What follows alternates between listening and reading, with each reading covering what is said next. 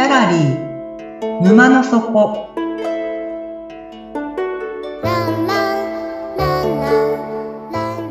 これは月に2回だけオープンする不思議なギャラリー沼の底で店主のオセアンと織りなす抽象画の世界のお話。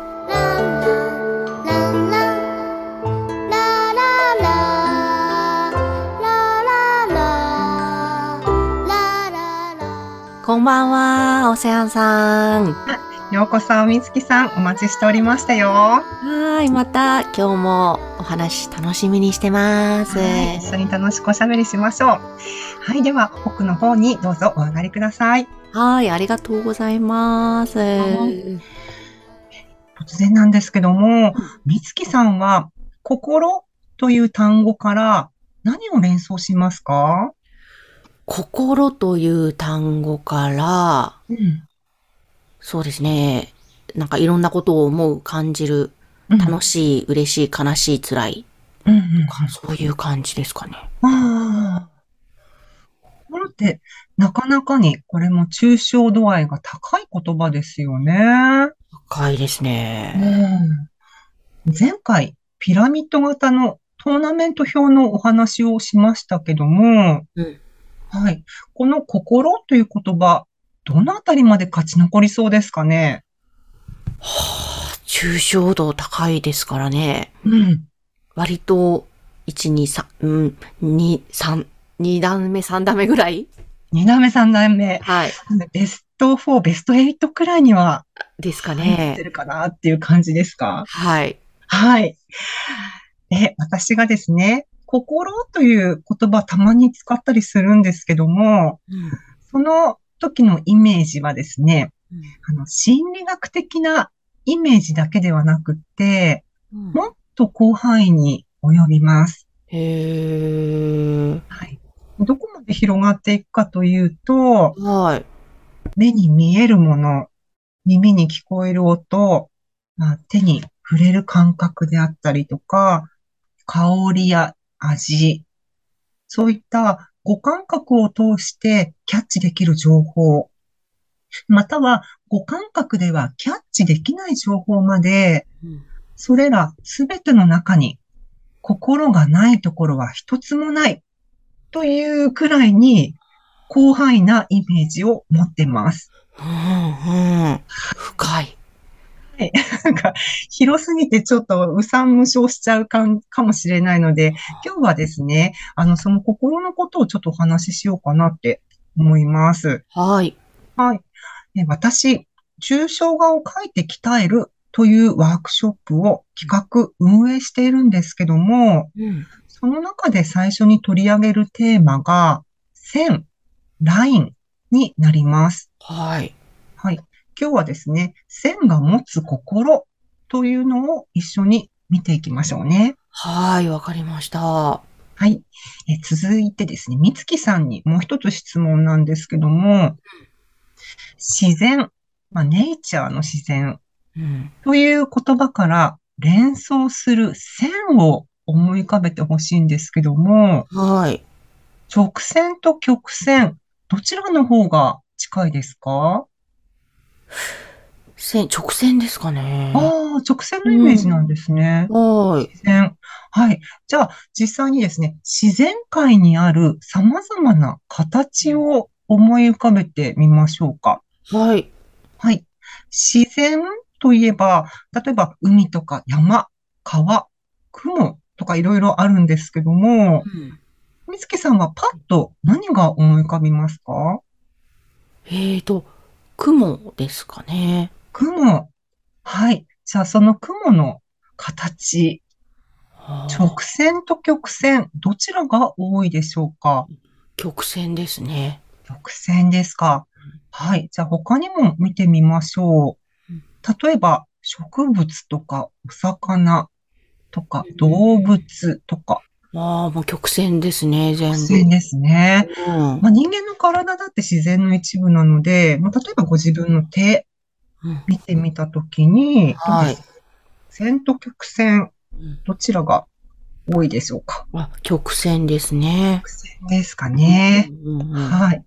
そんな風におそらくですね、自然の世界を見たときに、曲線の方が圧倒的にうん多いんじゃないのかなって思うんです。うん。はい。じゃあ、それとちょっと対比というか、今度は自然から離れた人工物というものを見てみましょはい。う。はい。まあ、人工物なので人間が作ったものですよね。うん。で、例えば大きなものでいくとビルとか、お家とか、そういった建物の形をこう想像したときに、直線と曲線、どちらの線が多く使われているでしょうか？あ建物は直線ですね。建物は直線。うん。はい。じゃあ他にも、まあ今ね、ご自分がいらっしゃる身の回りのものを眺めてみたときに、例えばパソコンであったりとか、本とか、スマートフォンとか、そういったもの、直線と曲線、どちらが多いでしょうか？うん。直線だ。直線ですね。はい。はい。人間って、まあなぜこうね、取り憑かれたように直線を生み出し続けるのだろうと、ちょっと私はですね、不思議に思っていた時がありまして、うん。で、美月さんは、その人間が生み出すこの直線というアイディア、うん一体どこから来たと思いますか？へえ。直線というアイデアは。うん。だって自然界には曲線の方が圧倒的に多いわけですよ。うんなんだ、機能的？使いやすい？効率よくみたいなうん。ことで直線をうん。使ってる？人間は。うん。これが例えばパソコンが曲線で丸かったら使いにくいだろうし。便利なように。はい。私この直線ってイメージを一体どこから、あこう、取ったのかなっていう、うんあの、いうですね、質問が疑問がずっとあって、一個だけですね、自然界の中に思い当たる直線があるんですよ。へえ。はい。何だと思いますか？なんだ、水平線ですか？水平線もそうですね。はい。。もう一つ、おそらくこっちの方が強烈だったんじゃないのかなっていう自然界の直線が、私たちの先祖ですよね。多分、な、どれくらい前か、まだ言葉もないかもしれない、その頃は。ずっとずっと昔の先祖たちが、直線、その直線を見てピーンと何かこう、多分ひらめいたのかわかんないです。影響を受けたか。なんでしょなんだろう、木木もね、曲がったりしてますしね。う。まあそうですね。木も厳密には直線、直線っぽいですけども、やっぱり、ね、ね。曲線かなって思いますね。いやー、なんだ、わからないですうね。んはい。これはですね、まあはい私の独断と偏見ですけども、うんわからないですよ。これが正解とかそんなのはないんですけども、えーそれはですね、光です。光はい。プリズム。こう遮るものがないときに、光っていうのはですね、まっすぐな線を見せてくれるんですよ。うん。う。うんん。